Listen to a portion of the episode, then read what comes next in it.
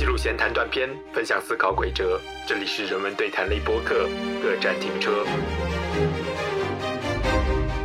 就是如果我们对铁路文化、对铁道有一定认识、有一定了解的话，我们也更能够和时间和空间达成一个更高层次的和解吧，能更好理解它们，更好让自己处在这个空间和时间中找到自己的坐标。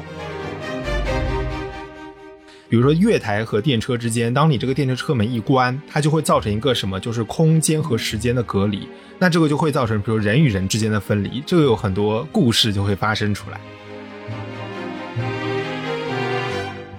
呃，每个车站其实都有这样类似的历史，它在深刻的影响着使用这个车站的人，它本身也被来来往往的乘客所塑造着。我很喜欢傻大黑粗的机车也好。啊，无声的铁路也好，包括作为客流的这个承载的本身的车站也好，和人发生的这种奇妙的连接，我都觉得会很有意思。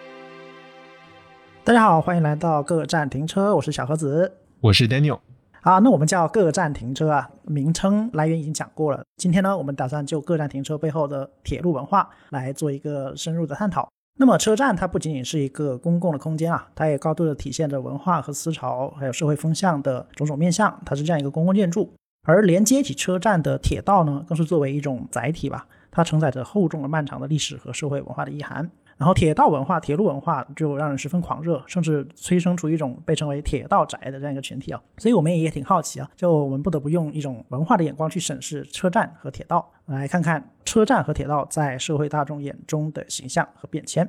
那么本期呢，我们邀请到了一位资深铁道爱好者盘子老师啊，请他来为我们分享铁道的一些内容，还有他的热情。那盘子老师和大家打个招呼。呃，大家好，我是盘子。我不敢说是一个很资深的铁路爱好者啊。那我经常在跟铁路呃这个文化圈内外的人说的时候，会这么定义自己，就是一个极少数在新宿车站不太容易迷路的人啊。因为在日本有些车站，它的构造像迷宫一样，只有对铁路文化有一定了解，这样子无论是去哪里都会比较方便，然后也很少迷路。所以资深不敢说，但是对铁路文化是有一定了解跟喜欢的。哇，你说到这个新宿车站，跟各位普及一下，这个新宿车站被称为就是东京啊，甚至全日本这个非常庞大、巨大、客流量、吞吐量非常 top 的一个车站。樊子老师对新宿车站的那个有没有一个简单介绍？好像它那个出口特别多，是吧？对，因为它不仅仅是出口多，而且它其实是很多车站连在一起。呃，它是很多私铁，然后跟 JR 就是呃日本的原来的国铁这个公司的一个连接的车站，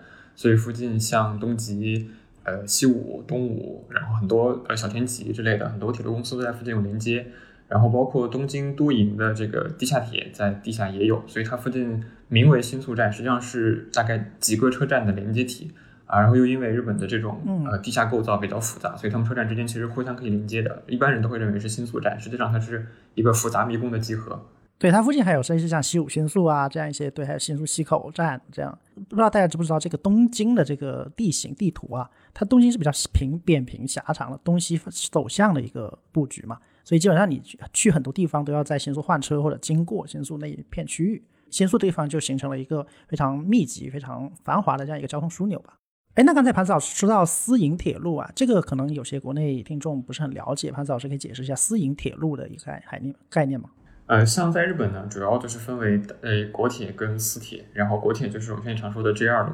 呃，也就是之前的日本铁道省，然后转制为的日本国铁集团。后来因为它的经营进一步困难，所以在一九八七年的时候分拆成了七家公司，其中六家是客运公司，一家是货运公司。然后在东京，我们常见到的就是绿色的 JR 东日本，然后新宿站也是 JR 旗下最大的车站之一。呃，私铁呢就是私人拥有的铁道公司，就是这种私有的铁铁路的这种企业。啊，然后像日本，因为从二十世纪初《清明铁道法》公布以后，呃，很多的这个地方的地主也好，财阀也好，都愿意在铁路上投钱，所以日本有很多这个所谓的大手私铁，就是呃，他们的线路也比较多，资产也比较重，啊，然后民众感触也比较高的这样一些私有铁道公司，他们也都就是大部分都集中在东京的这个新宿附近有设站，这样。好的，好，感谢盘子老师的一个介绍。其实今天会议跟盘子老师这个录音呢、主要是起源于他对一本书的一个书评嘛，然后他也毛遂自荐，也是毛遂自荐吧，就是想要跟我们一起聊聊这个话题。正好我们叫各站停车嘛，呃，那盘子老师他评价的那本书叫做《日本车站史》，是日本的原田胜正著的一本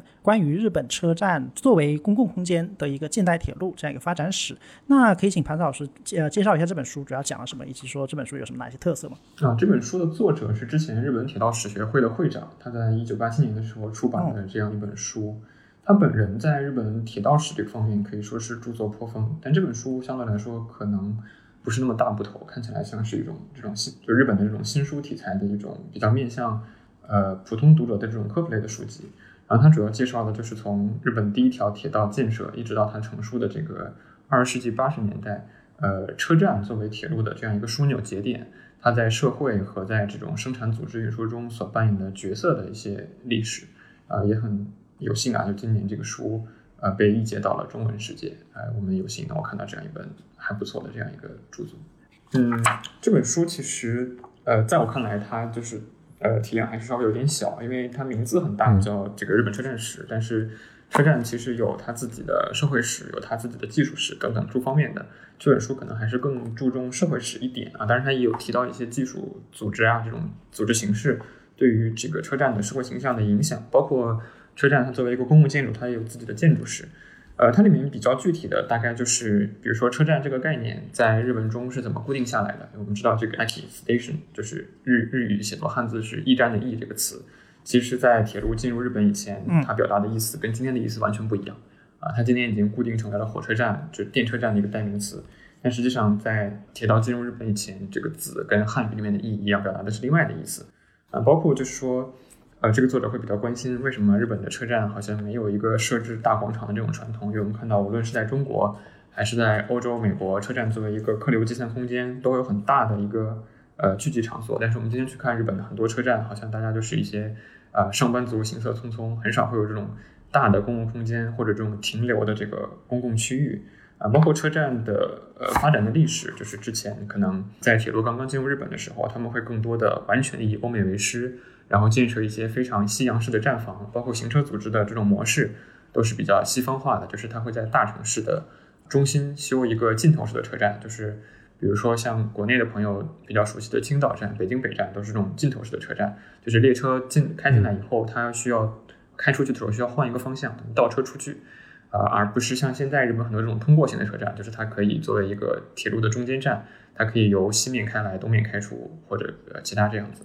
比较多讨论这些问题。但是在我看来，可能还是呃一方面是时间的限制，一方面是篇幅的限制啊、呃，因为这个书描写的日本车站的发展到上世纪八十年代就就停止了。其实从八十年到现在，大概四十多年这样的时间，日本车站还有很多很有趣的一些发展，可能是我更关心，而这个书却没有很详细的叙述到的一些内容。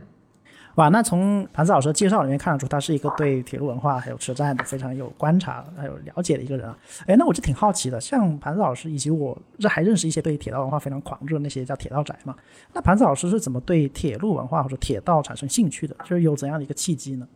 我觉得已经很难想起来，我到底是什么时候突然给自己加了一重定义，说自己是个铁道宅的。但大概是就中学时代的时候，就会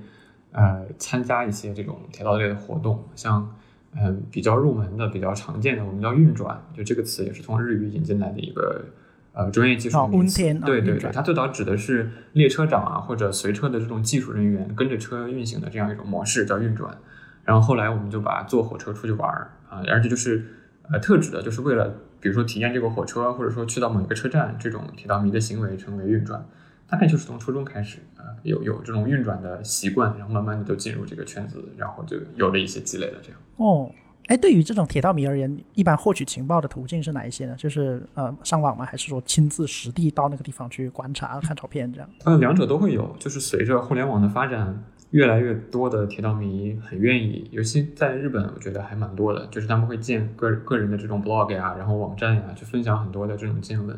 包括还有 YouTuber，现在呃，我知道在呃 YouTube 日区的有几个铁道迷的 UP 主，他们的粉丝量都还蛮大的。哎，你说到这个日本铁道文化，我的观察就是真的，就是哪怕我没有加入他们的圈子，但是每次那个 Comic 漫展的时候，就会有一个区域，就是给这些小众爱好、就狂热迷的一个设的一个展区嘛。盘子老师觉得这个日本铁道文化特别兴盛，这个原因大概有哪些呢？在日本它是如何这样有个起起源兴盛，以及它是如何有如此深厚的魅力呢？啊，你刚说到那个漫展，虽然我自己是一个定义为一个二次元绝缘体比较少去漫展，但是我知道这个很有名。在你东京的漫展上会有一个铁路的区域，然后里面还会有一些就是在日本的中国铁路爱好者，他们会有 coser，他们就会哦对，对，会打扮的像一个中国铁路员工一样，然后还会卖中国铁路的时刻表，这个其实很罕见的，就是纸质时刻表，就在中国都已经退出市场很多很多年了，但是在日本有些书店还在不断的出版中国铁路的时刻表。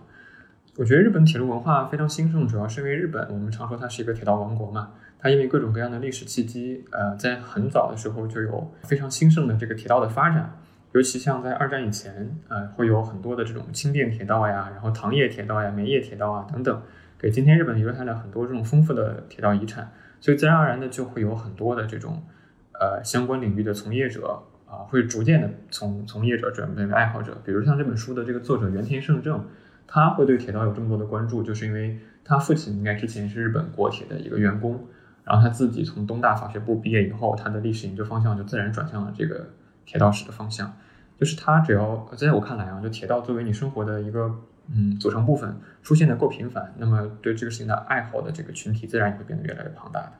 对你说到这个出现频繁，用现在比较流行的互联网词叫露出度嘛，或者叫曝光度。那这个来说，在日本是随处可见到跟铁路有关的各种文化建设啊，还有有有吉祥物啊这样。呃，那说到日本的铁路文化嘛，那的确有我们在日本也有生活经历。哎，那那个那个樊子老师也是来来过日本考察是吧？哎，那樊子老师对来日本考察的经历中，这个呃有没有印象比较深刻的这个铁路探访经历，或者是哪个车站啊、哪个景观让你印象非常深刻、非常难忘的呢？有两次吧，有两次，一个是去呃算是车站，然后一个算是在列车上。我先讲在列车上吧，就是。呃，不知道二位在日本还有没有这个经验？就是日本在上个世纪六七六七十年代，呃，新干线还没有那么覆盖到比较多的国土的时候，会有很多的这种寝台列车，就是我们国内说的卧铺列车。然后，比如一些大城市之间的这个长距离交通，那他们可能要快，就隔夜就过夜，所以他们可能就会选择卧铺列车这种形式。像以前从东京到仙台，从东京到札幌，然后从东京到福冈，都有这种寝台列车。但是随着新干线，包括喷气式这个民航旅客机的竞争，现在日本只有一趟还在固定运行的这个寝台列车了，就是呃 Sunrise 出云和 Sunrise 濑户，他们一个是从东京到日本北部的出云，然后一个是从东京到四国的这个四国岛的高松，所以一个叫 Sunrise 出云，一个叫 Sunrise 濑户。然后他们之所以叫 Sunrise，就是因为你搭乘这个列车可以在列车上看到日出嘛，然后两个车会在广岛合体，然后一起开到东京。我当时是在大阪搭乘这个列车，然后到东京，那，大概就是，呃，应该是凌晨的，就十二点过了午夜以后，十二点多从大阪上车，然后大概早上六点多就到了东京。然后我搭的是最便宜的，因为在日本这个车票计费很复杂嘛，它除了有你这个里程的费用以外，还有比如说寝台费，然后特急料金很多很多。我睡的就是那个车上的通铺是最便宜的，然后所以是一个，就对于我们外国人访日来说，那个 JR Pass 以后，等于是一个免费的一个车票。然后很多日本人也会选择这个车，就是他们比如说在东京工作，然后呃自己是关西啊，或者说山阳一带的这个人，然后他们想要回家探亲之类的，但是又不愿意呃花白天时间搭新干线，也会搭这个列车。然后我当时在睡通铺的时候，旁边就有一个日本的中年女性吧，她上车的时候感觉就已经很疲惫，很疲惫，我不太确定她是不是就是啊这样回家省心啊之类的这个结束。然后早上早上六点钟起来的时候，我就看见她坐在这个铺位，就在旁边嘛，就是个通铺，在化妆，化那种很精致的、很典型的日本 office lady 的妆容，然后也穿上了一身这个呃西装套裙。然后等到列车到东京站以后，大概六点半，他就拎着一个公文包，很潇洒的就走到了，就走出车站，走进了这个就是东京站附近的丸之内的商务区，应该就是去工作了。我当时还挺惊讶的，因为在国内可能大家的卧铺列车并不是一个非常好的一个。过夜的体验，而且早晨从卧铺列车上下来还要再休整休整再去工作这样子，所以我对他的那个印象还蛮深的。他的这个卧铺车已经高档化了，就是价格非常贵。我之前查过，有人叫我一起去坐这个卧铺车体验一次旅游，但是我查了一下那个价格，我放弃了。对他现在有几种，就是像 Sunrise 这种，就是类似于国内普通的卧铺列车，然后像 JR 东日本旗下的叫四季岛，然后 JR 呃西日本旗下的叫瑞穗，然后还有其他的一些列车，它就是专门的这种豪华旅游列车，比如说六天五夜或者这样一个套餐啊、然后不仅包含你的这个乘车车上的餐食，包括到那个不同的地方去呃游览。像 JR 东日本那个最远可以到北海道，然后到青森啊，到日光啊这种，就是它是一个旅游套套票了这样子。对，它很贵很贵，而且还要抽签，一般上要排队排半年一年才能抽中这样。另外一个呃，严格来说不算在车站里啊，严严格来说是在一个铁道博物馆，就是日本的这个国铁哇呃 JR 他们分家以后比较有钱，比较呃势力比较大的，就是在东京为中心的 JR 东日本，然后在关西为中心的 JR 西日本和在名古屋为中心的 JR 东海，然后他们三个公司旗下都有自己的铁道博物馆，像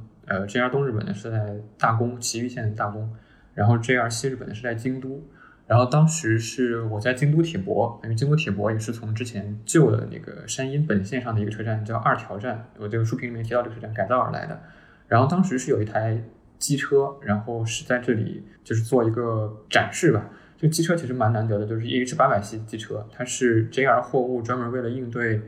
就是从日本本土的这个东北到北海道运送货物的一个特殊的制造的机车。然后当时应该是呃有铁路文化方面的需求，所以专门把它从函馆就很远的地方，然后运送到京都铁道博物馆，就是给大家展示。然后那天整个京都铁博，我去之前没有意识到是那一天，我没有特地的去查这个日子，但是整个京都铁博就水泄不通，围的里三层外三层。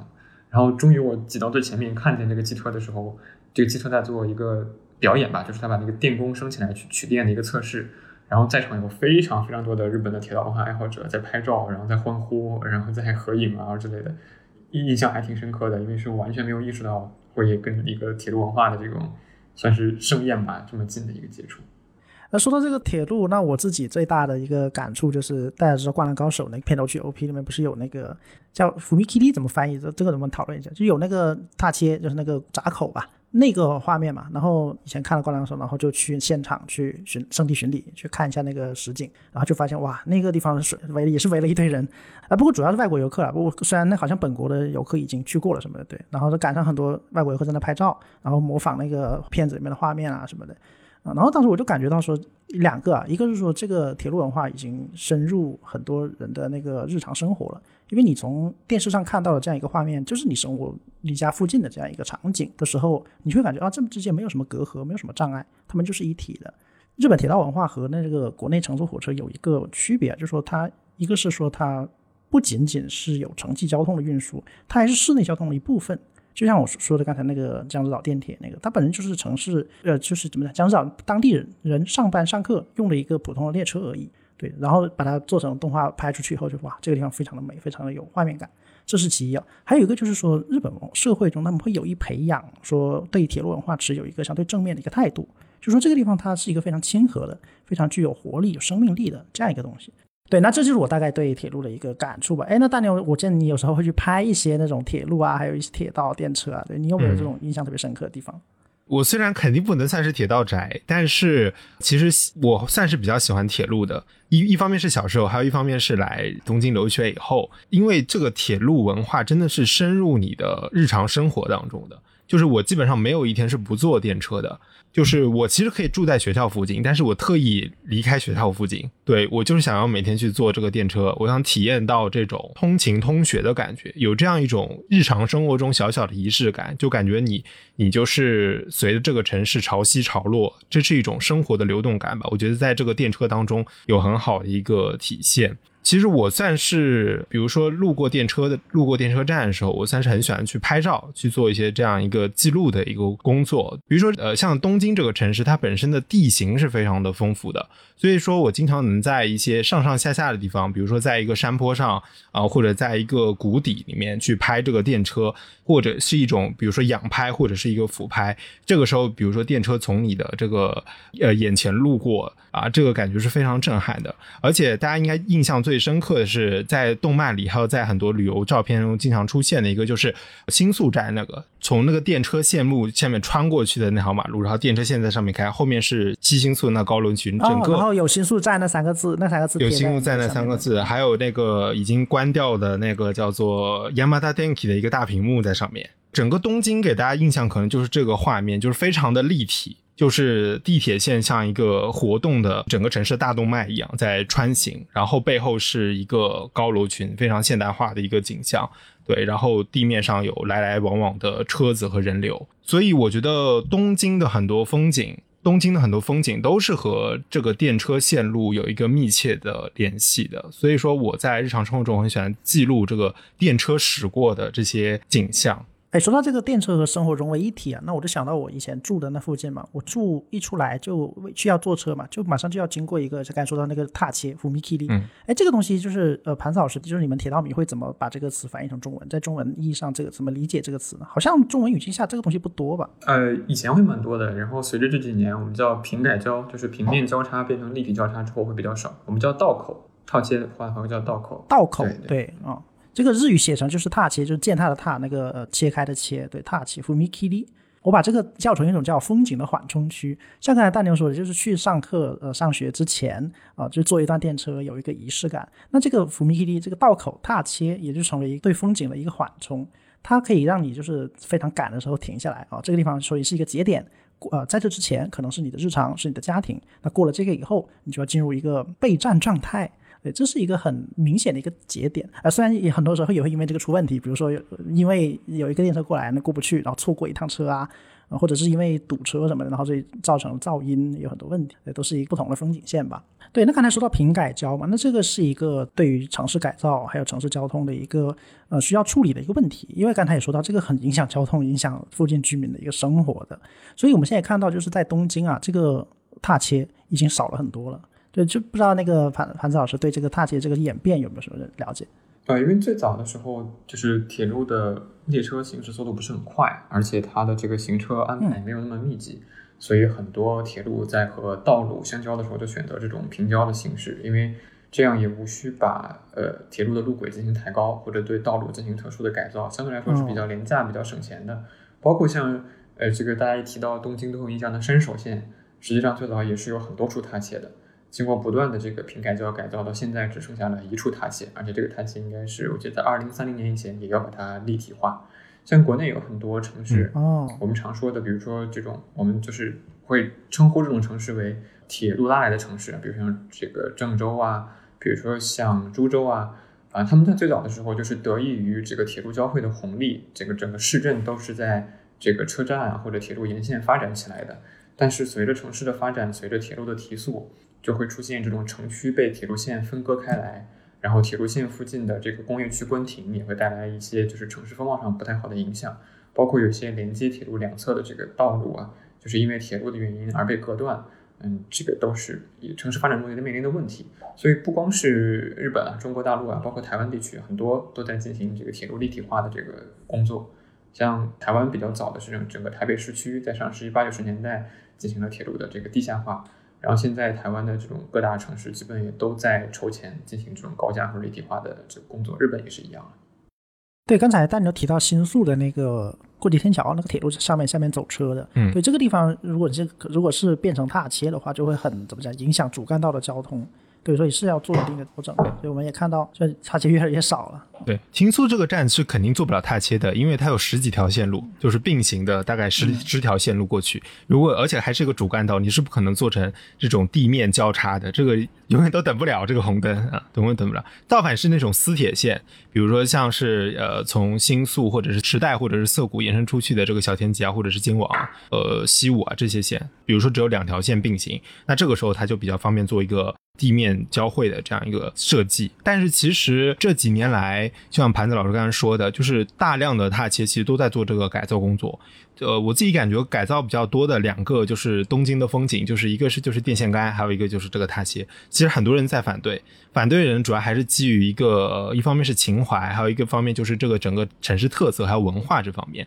啊、确实在我们在动漫当中能看到很多这个踏切的风景，而且还有一点很重要的就是它的声音，就是那个噔噔噔噔噔噔这个声音啊，就是你在等着这个车的时候啊，然后驶过去啊，这样的一个声音，包括电车的整个嘣嚓嚓嘣嚓嚓这个声音啊，它基本上构成了我对东京的一种记忆，就声音记忆。我记得还有有一档播客也是呃一位在东京在日华人做的，就是他专门是记录了这这些声音的。那其实这几年改造的，我觉得比较好的一个站，其实就是小田急线上面的下北泽站。对，下北泽本来是一个年轻人聚集的亚文化区域吧，主要是卖一些呃古着的衣服。那他现在呢，把这个呃原来的小田极限全部地呃地下化之后呢，它现在整个这个地面上已经做成了很多非常新颖的一些文化设施。比如说我之前过去的时候，他在那搞那个，比如说烧烤摊，还有一些古着路边摊的这些。集市的活动，对这个我们知道，在日本你很少见到路边摊，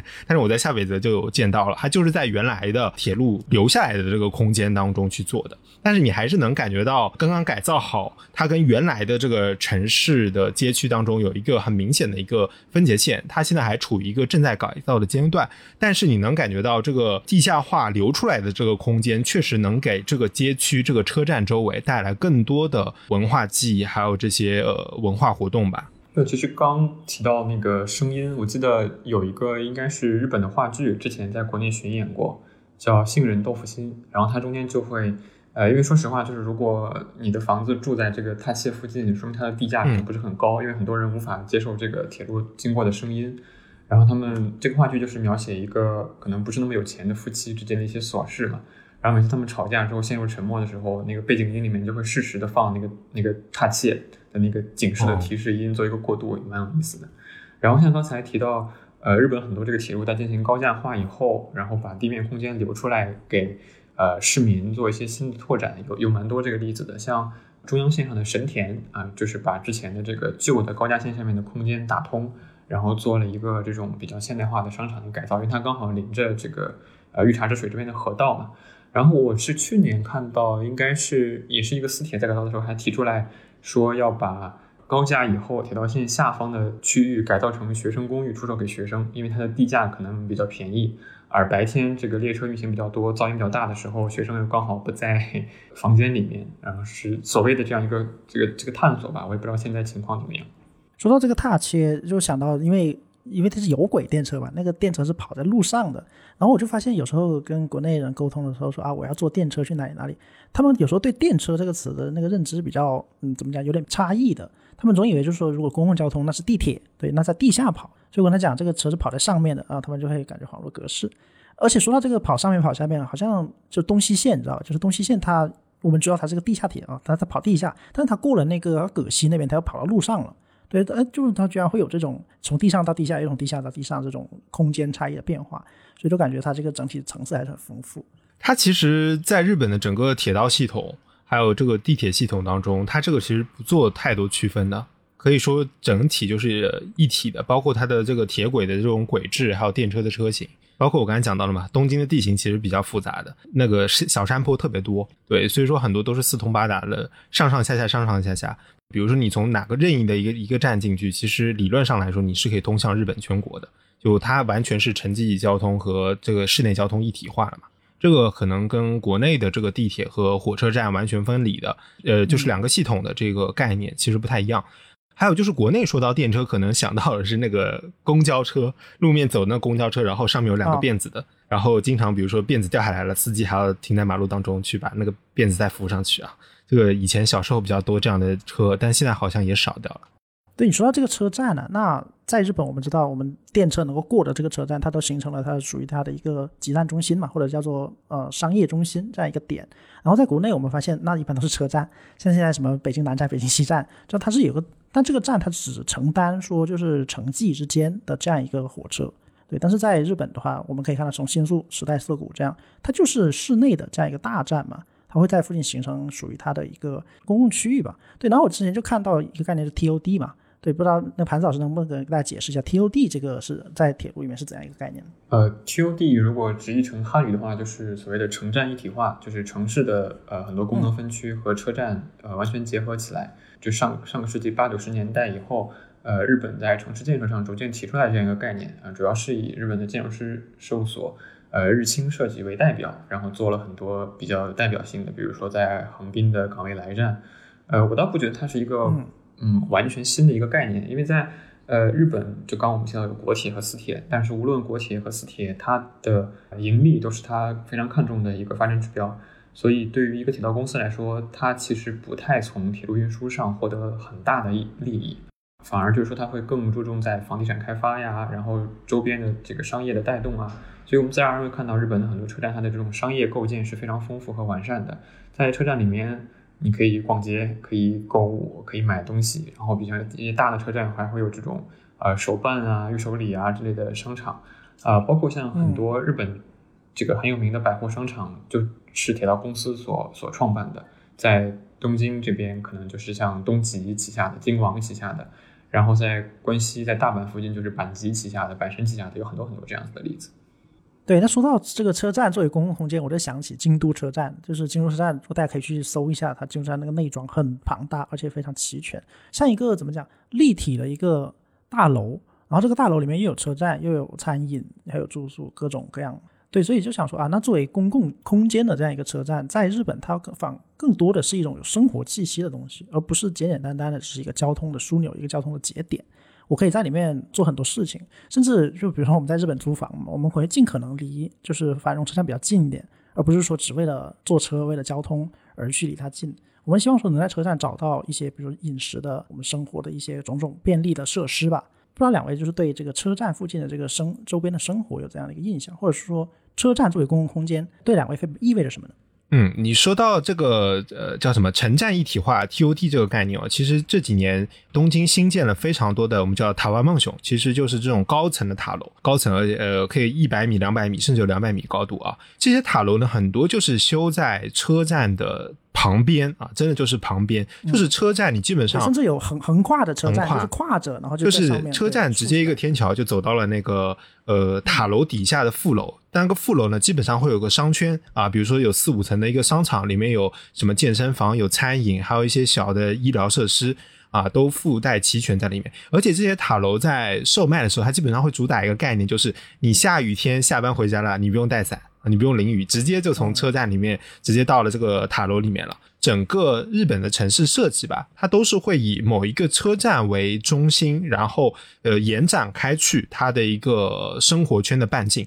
像东京的电车站一出来，基本上都会有一个广场啊，当然它不是我们传统意义上那种非常空旷的广场，它是相当于是一个交通的枢纽，会有很多公交车从这里始发，然后还有这个出租车的候车点。那么在这种广场比较空旷的地方呢，往往会有一些呃，比如说演奏音乐的这些人，对吧？你就经常能看到，因为这广场照理来说它是禁止演奏乐器或者是唱歌的，但是有的人就很喜欢站在那个禁止的牌子的前面，在那里把这个牌子遮住，然后自己在那摆乐器，对吧？摆摆这些音响设备什么的，然后前面还摆一张自己的专辑或者是 YouTube、Instagram 的账号，让你去关注他之类的。那么在这个竞选期间呢，也其实会有很多政治人物，像这种参议员啊，还有什么市长啊，他们在这个选举期间呢，都会在选择一些热闹的车站啊，去进行这个宣传活动吧。当然了，大部分时候，除非一些人气非常高的这些人物啊，很多时候大家还是行色匆匆啊，你就拿一个大喇叭在那站着讲话，但是基本上也没有什么人理睬的。但在竞选期间，这也构成了车站整体风景的一部分吧。当然，也有时候也会有一些临时的小商贩，什么拉着一些，比如说日本各地的那些土特产啊，然后当地的一些食材啊，来这种热闹的车站门前卖啊，这个也是有的。这除了这个车站内部，它可能会有一个类似于商场一样的消费空间之外，那在车站的稍微出来一点的那个出口的地方，其实会有一个类似于广场功能的公共空间啊。所以说，基本上这个车站就是中心，然后以车站辐射出去啊，差不多是这样的一个结构啊。所以说，在日本租房子的话，它有个很重要的概念，就叫徒步多少分钟啊？比如说徒步三分钟，徒步五分钟，就是指。从车站到你所居住的这个房子，大概步行要多少分钟？而且它这个有非常严格的概念，就是徒步一分钟指的就是八十米，就是指八十米。呃，它还包括你的这个等红绿灯啊这些什么时间，全部都算在内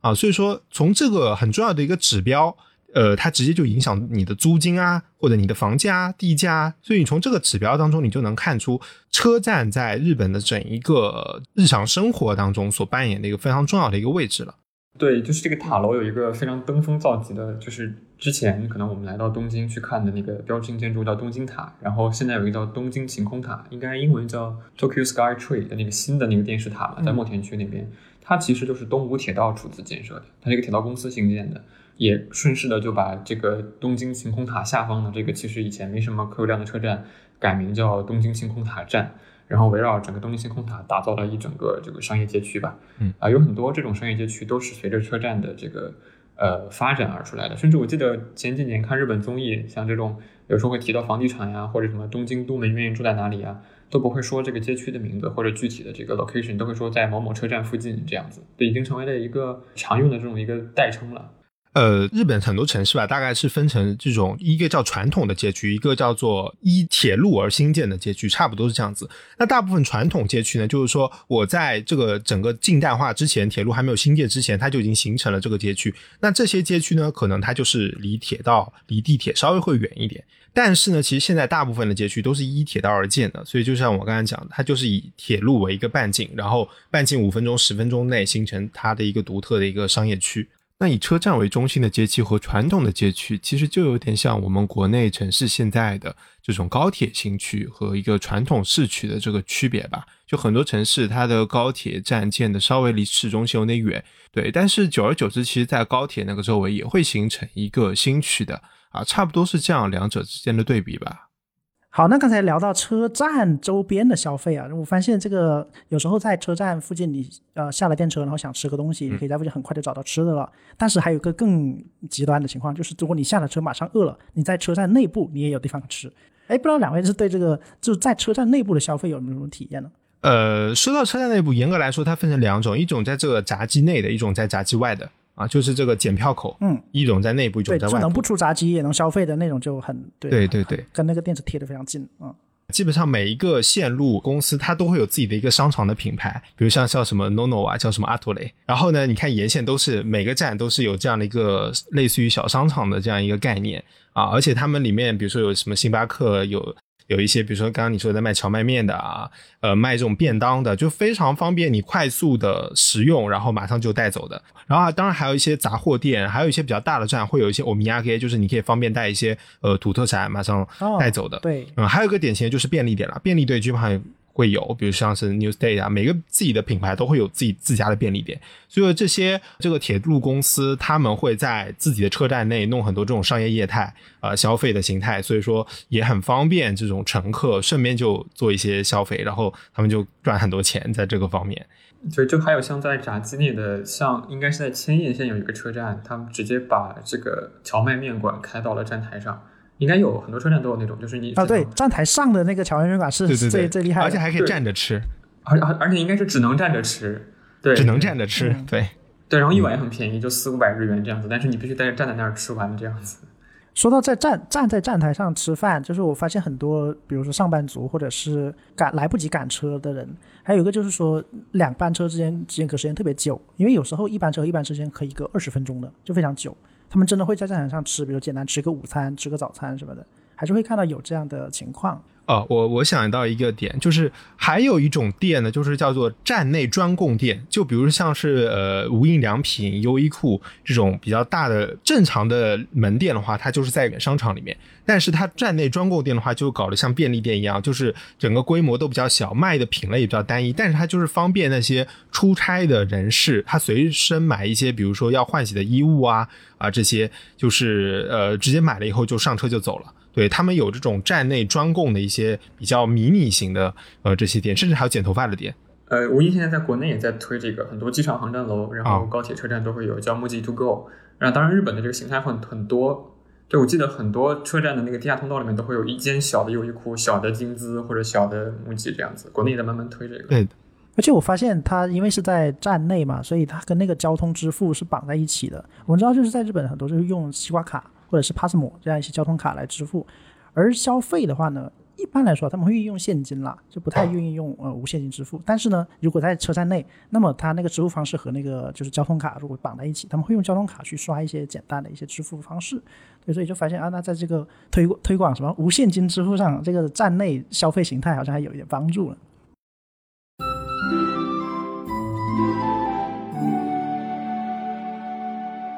好，那我们最后这部分呢，可能就是要谈谈中日铁道文化之间的一个比较了。就是我们其实都知道啊，就是前几年吧，疫情之前，其实来日本旅游的人非常多。大家最大的一个感受就是在东京的交通，首先是非常复杂，但是在复杂之中呢，你又感受到一种非常有序的呃这种体验。它跟国内的这些大城市的整个交通形态会有非常大的不同。那盘子老师能稍微介绍一下吗？这个最大的不同可能会在什么地方？嗯，我觉得有这么几个地方吧。首先就是，呃，因为日本很多的这个就是刚刚我们说的电车，它承载了市内交通，然后或者就是市交通型的一种功能，所以就跟我们这个播客的 名字一样，它会分很多列车的不同的运行的这个种类啊，比如说急行，就是它可能停站会比较少啊，然后各站停车，就是我们国内可能叫站站乐，就像像国内的地铁一样，它每一站都会停。然后在中间还会有一些不同的各个铁路公司不一样自己的这个名字，比如说呃缓急、准急等等，就是呃介于中间的一个停车的这个标准。所以就是刚刚我们会说到，呃日本的这个铁路可能很多时候都不是两线并行，可能是四线并行，然后他们会区分一个这个快慢车的这个专用车线，比如叫这个快车线、电车线这样子。然后出到日本的很多我各种游客吧，就全世界的游客基本都是。可能会很难看那个方向幕，就是日本那个列车的那个水牌上面会显示在这个车的的等级嘛，它是一个特级和一个准级，一个各站停车，啊，英文就是 local 啊之类的。但是很多人可能就初次的游客，尤其像像中国啊或者其他地区的没有这么多列车种类分级的这个游客，经常会搞晕这个事情。我记得我初到日本的时候，应该是在奈良，然后还在帮一些欧洲游客去翻译他到底应该坐什么等级的车。然后有些车它又是那种你上车之后才会有列车长或者人过来检票，而你根本不知道要不要付什么特级料金呀，然后什么之类的，就很容易游客初次很容易被这个搞晕的。对，它有时候会分，一个是它那个停的站不一样，还有一个是它到前面某一个站会分叉，像个鸭字路一个 Y 字路一样，它到某一个站会往左和往右。如果你不仔细看的话，你可能坐歪，然后就想就只能垂头再坐了。我们到时候可能会在文案当中附一个那个图片，对，到时候大家可以看一下那个复杂的路线图是怎么样区分，就是站站停，还有急行或特急，对。还有就是它这个复杂的区间运行，就比如说像东京的很多地铁是跟私铁连通的，它可以从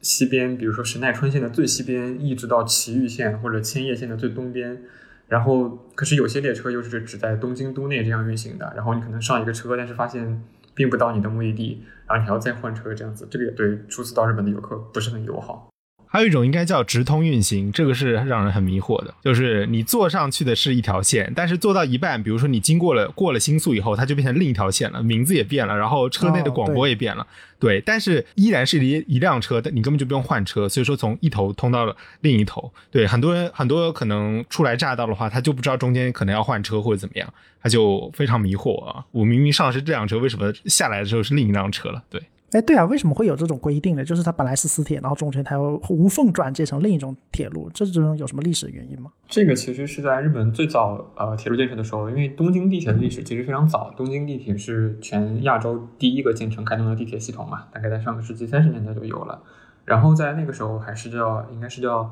以银团地铁的前身，应该是叫帝国地铁，当然这就是当时日本的这样一个国家级的一个地铁建设机构。啊，然后他当时就有一个不成文的规定，就是说以当时已经通车的这个 JR 的山手线为界。啊，我们今天看到很多日本的那个车站上面会有一个黑底白字或者白底黑字的小标，写着山或者写着区，就东京会很明显，它指的就是山手线以内的车站或者东京都区内的车站。然后当时的不成文的规定就是说，山手线以内是没有私铁的，就私有铁道是不会接入山手线以内的。山手线以内主要就是由东京都的这个地铁去去修建。那私铁呢？当时的想法很好，就是说把山手线建设成为一个，比如说，呃，私有铁道负责市交通勤，然后山手线以内负责这种市内交通运输的一个节点。但是逐渐的就造成了山手线上的很多车站变得庞大臃肿，像池袋、涩谷、品川、上野、新宿，其实尤其是新宿都是这个原因所造成的。就是很多嗯呃搭乘私铁从比如说东京的一些卫星城、郊镇啊这些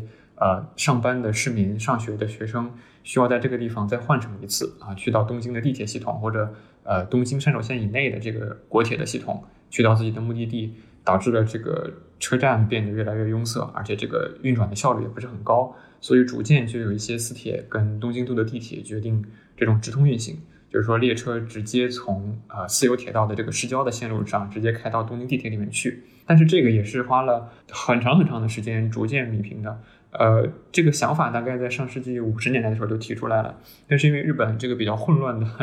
呃，说是混乱也好，也是说是多元也好，就是比较自由的这种铁道建设，他们可能使用的供电制式不一样，他们铁路的轨距也不太一样，包括。因为日本的这个铁路的建设是私有的嘛，就是你的这个铁路所行经的地方，哪怕你是地铁，你要征得地上的业主的同意才可以修建，所以很多工程都耗时非常非常长。今天我们能看到很多私铁跟地铁直通，可以直接开到呃市区内，当然是很便利，但是这也付出了很大的代价。像去年，呃，我们铁道文化爱好者比较关注的就是整个关东地区的地铁系统，应该是四十年来最大的一次。呃，私铁跟国铁的联通，就是在神奈川县北部的相模原铁道，我们叫相铁，和 JR 国铁决定联通，这导致几乎呃整个关东地区的大部分铁道公司，因为他们的互相直通实在是太复杂、太密切了，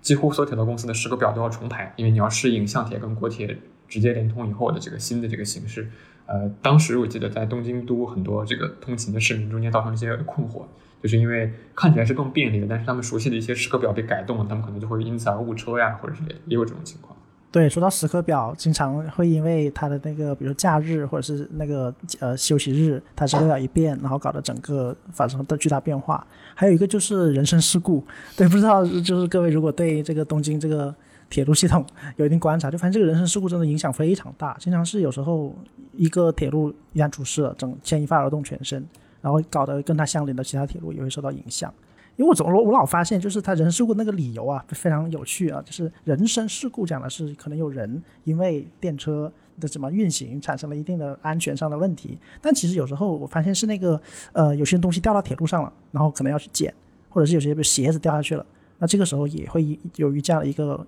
某些理由会导致电车停运。对，不知道潘老师有什么观察？这个这个还蛮有意思的，因为我们都知道日本的铁路一直是以准时而闻名世界的啊，尤其像关东地区的这种通勤用的铁道，呃，它几乎不会发生误点的这种情况啊。如果发生了大规模的这个铁道的这个呃延迟啊，或者一般只有两个原因吧。第一个原因是人身障碍，对日语的汉字写作人身障碍，就是人身事故造成的。另外一个就是比如说震灾或者。之类的原因导致停电，因为它电车是要取电的，会出现这种很很严重的情况。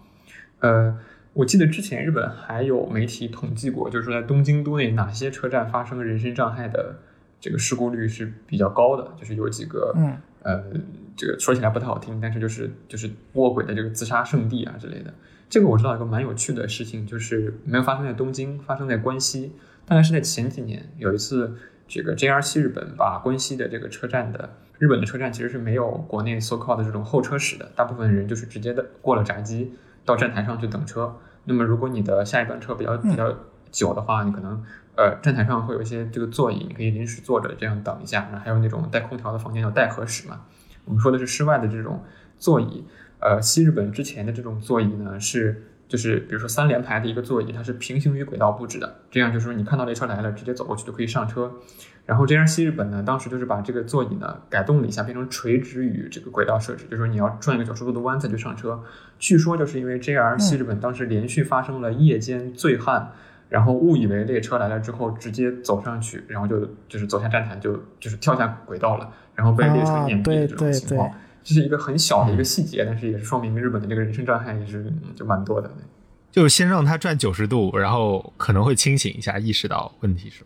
就不让他直接站起来就过去，嗯，对，有可能是醉汉，就是完全无意识的站起来行走，然后日本很多铁道的这个站台也很窄嘛，就直接走下去了，然后就发生了这种人身事故。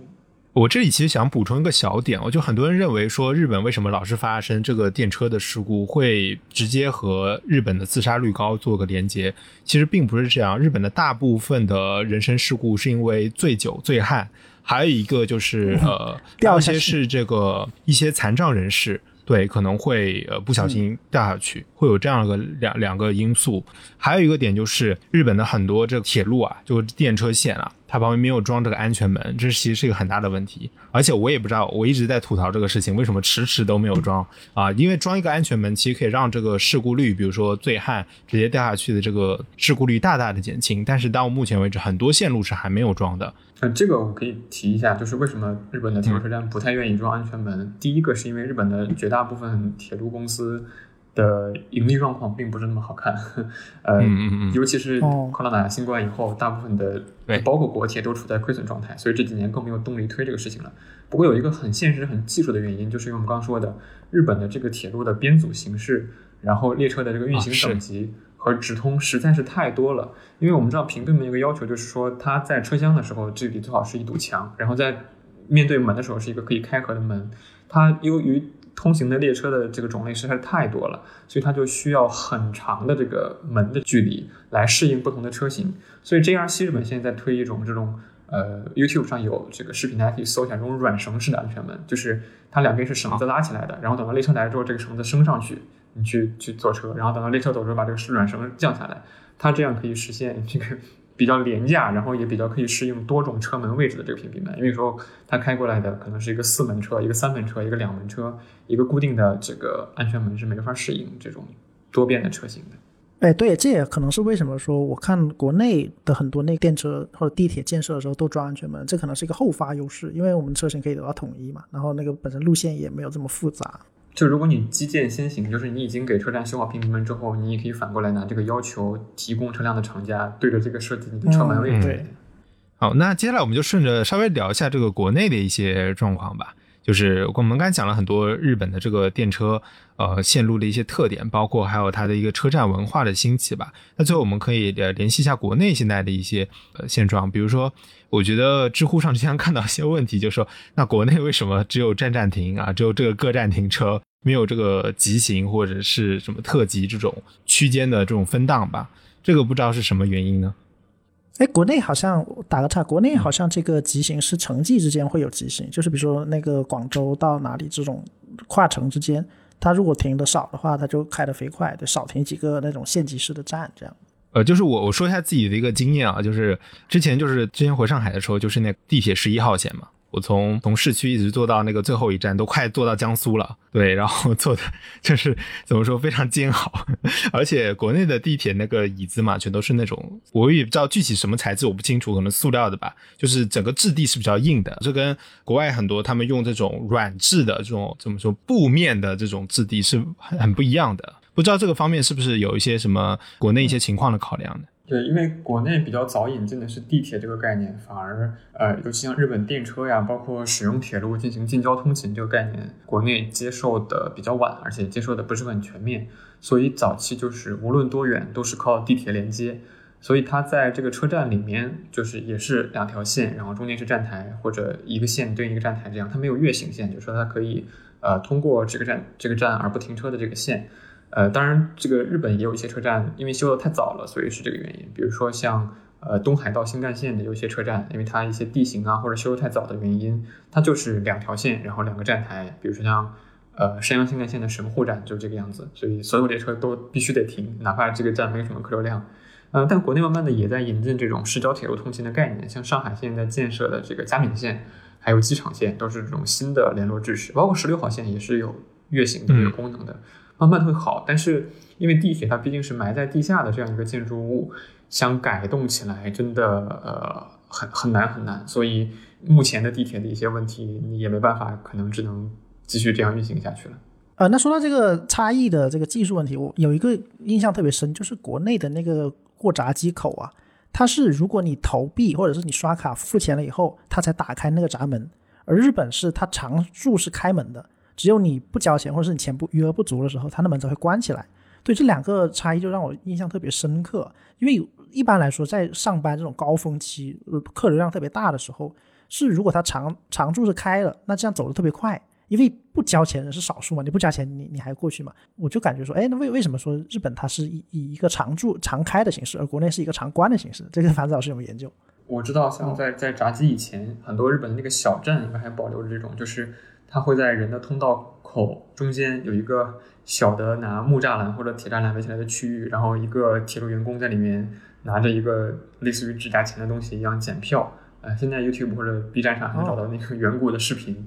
呃，那个对于人力消耗是是是蛮大的。所以，呃，这个闸机的初衷肯定是为了提高通行效率，然后把这个人解放出来。所以他在设计出支出的时候，可能就会考虑到这个通过效率的问题。因为我们知道日本很多车站的这个单日客流量非常非常大，像我们刚刚提到的新宿是全世界客流量最大的车站，它如果采用这种国内长臂式的设计的话，这个公共区域应该会造成很大很大的拥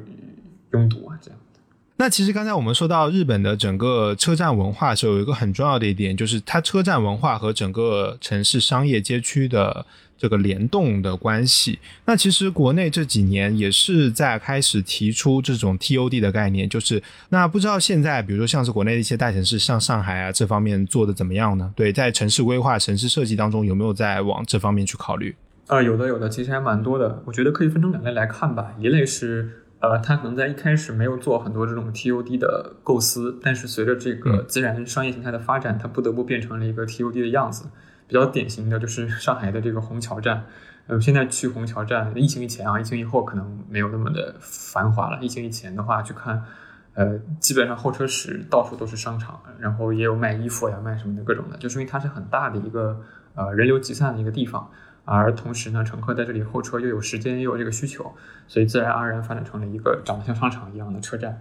呃，这种主动 TOD 的概念也有，就是也是以日本的呃一些公司为代表在往国内引进啊，像设计上就是还是以日清设计为主，然后开发上就是之前在中国大陆刚刚拿地的这个三井三井地产，它第一个是在呃浦东的金桥，然后第二个就是一个纯 TOD 的开发概念，就是上海比较老的这个一号线的这个莲花路站。刚好跟这个附近呃那个南方商圈、南方百货这个商圈做了一个呃共构，它就等于说整个是把呃一个商场盖到了这个车站大楼上，然后同时还有一个公交枢纽站，然后又通过这个空桥系统，就是呃人行天桥系统，把附近的商圈做了一个串联，包括像之前。开业的这个前滩太古里，它也是在七号线前滩这一站的正上方，也做了一个蛮好的一个 TOD 的链接。我觉得这种对于铁路公司和地产开发，包括对于乘客来说，都不只是双赢，是一个三赢的这种商业模式。未来在中国大陆肯定会越来越多的。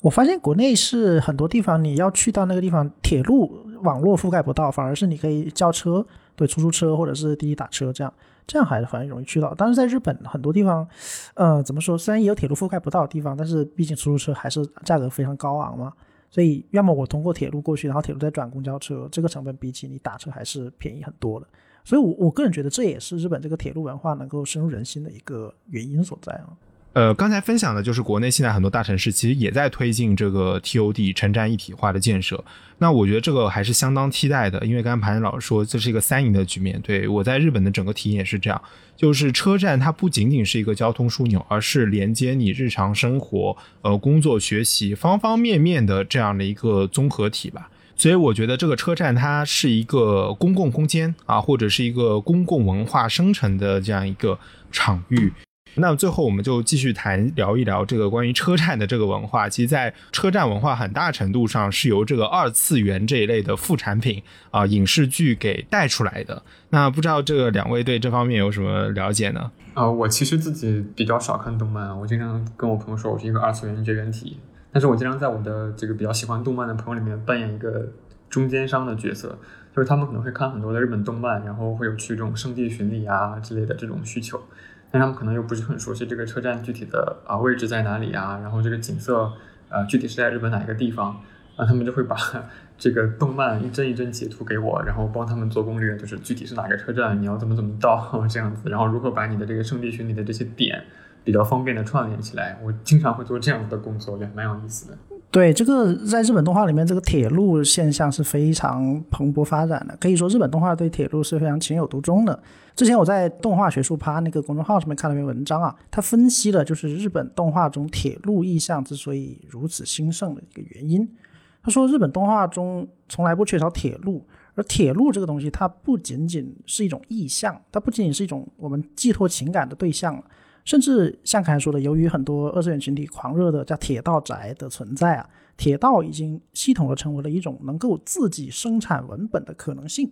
啊，我们也能在很多动画作品中看到铁道意象被进一步赋予了就是很深层次的意义。它既可以作为就是我们叙事装置的串联这样一个冲突的线索，比如说著名的是新海诚啊，像刚才说到那个呃踏切道口，它就是一个空间上的区隔，能够区隔两个人之间的人际关系啊，比如说擦肩而过啊，或者是永远的分开啊，这样能够制造这样的冲突的线索。当然，它能够利用它的密闭的空间啊，去构造一个世界观。比如说铁道山事件啊，还有那种什么铁道便当啊，铁道便当做的如何好吃，怎么做啊，封闭的空间啊，还有就是它可以作为单独的题材啊，它可以凸显出一种把铁路作为动画消费的一个可能性啊。这篇文章是非常有意思，我会分享在那个呃文案里面。那我们也看到关于铁道的动画，或者在动画里面出现铁道的元素啊，就和主题融为一体，然后让你感觉不到他们之间的违和感。啊，所以我觉得跟盘子老师就是有一种互补吧。就是虽然我经常看很多动画作品里面有出现铁路，尽管那个铁道可能就在我身边附近，但是我都没意识到。比如说之前看一个那个打工魔王，对它里面出现的地方其实就是我住的地方。所以当我具有了这样一个从铁路去观察我身边或者说我的附近吧的这样一个意识以后，就会发现啊，不仅我身边看到的很多铁路场景会出现在作品里，那作品里很多场景是就是来源于我身边的种种细节。所以这个互相对比，也能够让我对自己所处的环境有了一层艺术上的加工吧，啊，非常有意思。而且我稍微补充一下，就是铁道、动漫，包括圣地巡礼，它整个现在已经形成了一个地方旅游的产业了。大家可能比较早年的，比较早年的铁胆火车侠，对吧？它其实是一个整个和新干线文化、这个电车文化联系在一起的，然后。通过这个铁胆火车侠，他卖了很多这种周边啊、模型啊，对吧？这种包括我记得之前好像去年上映的那个 EVA 吧，是吧？EVA 它最后不是突然间出现了一个车站嘛？大家都觉得那个车站有点突兀，后来感觉好像是跟那个车站的那个当地有一个什么旅游上的一个联动。呃，之前 JRC 日本还专门出过一个 EVA 初号机配色的列车，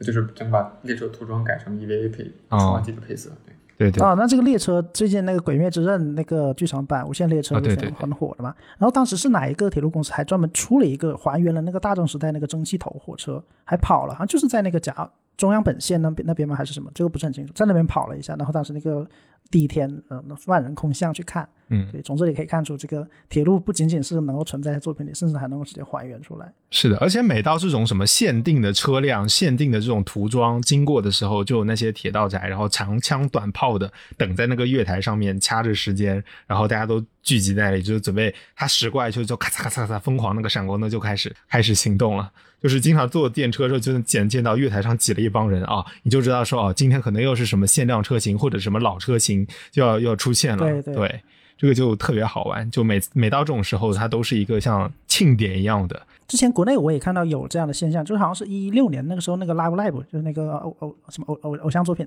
当时在上海地铁推了一个跟它的主题联动的一个车厢嘛。然后当时还有一个比较争议的事情，就是很多粉丝去那跪拜，就是拜他们的推的偶像。然后引起不少争议，然后还有那个是那个呃《恋与制作人》啊，那是一个女性向的手游，当时在那个上海、广州那样一线城市里面也展开了宣传，就会贴它的海报啊，然后做一些什么联动摄像啊什么的。所以从这里可以看出，这个铁道文化其实只要在宣传上或者是在潜移默化上做一定的推广，还是很能够抓住人的内心的吧。你讲到这点，我呃，我想到就是我经常能在书店里，就日本呃，基本上每个车站都会有一个书店嘛，或者是车站周围，就书店里经常会卖些什么书呢？就是跟这个站有关系的一些书籍，比如说推这个站的一些，比如说咖啡店啊、饮食店、小吃店这种美食旅游类的书籍，还有一种什么，就是文学文学类的书籍啊，比如说某某个县啊。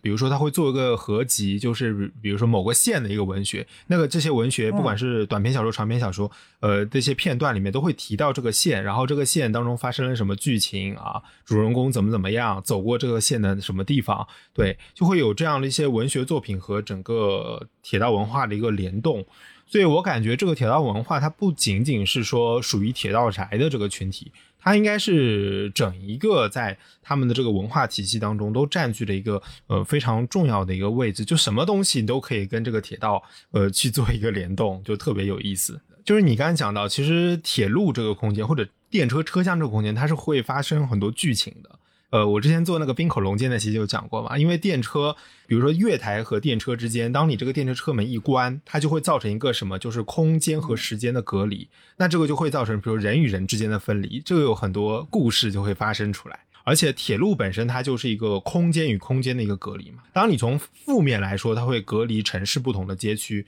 造成这种比如说行人呃车辆的一个不便，这是它的一个呃负面的这种空间隔离效应。但你从另一层面说，呃，铁路就感觉它像穿越不同时间的一种时光机吧，给你这样的一个效果。呃，大家印象很深的，比如日本文学当中非常经典这个雪国的开头。对吧？雪国还有就是国境长长的隧道穿过，便是雪国了。这个场景真的就是非常呃，既古典然后又现代的一个交织。现代就是因为铁路它是一个非常现代近代化的一个交通大发展的产物。那古典的意象就是说，穿过一个洞穴，然后你面对的就是一片雪白的，像世外桃源那种有桃花源记的那种感觉就出来了。穿梭的感觉会特别有意思。对，而且在那个很多侦探悬疑小说里面，就是有个叫做时间轨迹嘛，在时间轨迹里面，铁路时刻表就是一个玩弄时间轨迹的很经典的，就是 Tolik 手法。嗯，就是因为时刻表产生了一些差异，然后就可以产生不在场证明了。所以，对，刚才说到这个，我就是很想发个感慨，就是如果我们对铁路文化、对铁道有一定认识、有一定了解的话，我们也更能够和时间和空间达成一个更高层次的和解吧。更好理解他们，更好是让自己处在这个空间和时间中找到自己的坐标。嗯，而且也可以发现自己的附近，就像你刚才讲的，就你可能长期生活在你自己居住的周围，你你并不能感知到说这个铁路或者地铁站给你生活的一些关系。但是我们如果多去了解一下整个，比如说铁路的系统，整个城市的运作的话，其实是能提高我们对自己生活周遭街区空间的一个敏感度的。哎，那盘子老师在对铁路的这这种呃研究和了解中，最大的这个感受和心得是对铁路怎样一个有怎样的认识的呢？嗯，其实说实话，我跟比较技术向的铁道迷还不太一样，我还是会比较喜欢铁道跟文化的呃这些连接，然后他们中的一些背景啊、历史啊，比如说东京站的这个历史，它从呃一九一四年建设到现在，它以前的这个屋顶在二战中被毁，然后呃。为了这个迎接东京奥运会，就把它修复，包括它附近的这个八重洲啊、丸之内的开发，呃，每个车站其实都有这样类似的历史，它在深刻的影响着使用这个车站的人，它本身也被来来往往的乘客所塑造着。我很喜欢傻大黑粗的机车也好，啊，无声的铁路也好，包括作为客流的这个承载的本身的车站也好，和人发生的这种奇妙的连接，我都觉得会很有意思。好，感谢各位的分享。好，那今天我们也聊了很多啊，我们从铁路的发展历史聊到它一些中日比较，以及它的一些文化含义。呃，那说到一开始那个埋下的一个梗吧，就是关于各站停车这个，可或许给不了解的听众朋友们再说一次啊。我们说各站停车，它是一个每站都停的这样一个比较缓慢节奏的这样一个运行模式。那么也希望我们的节目也能够给你这样一些缓慢的并且踏实的这样一个收听体验吧。好，那今天我们节目就到这里。如果各位听众有对铁路或者对铁路上发生的故事有哪些想分享的，也可以分享在评论区。好，那我们下期再见。好，我们下期再见，拜拜。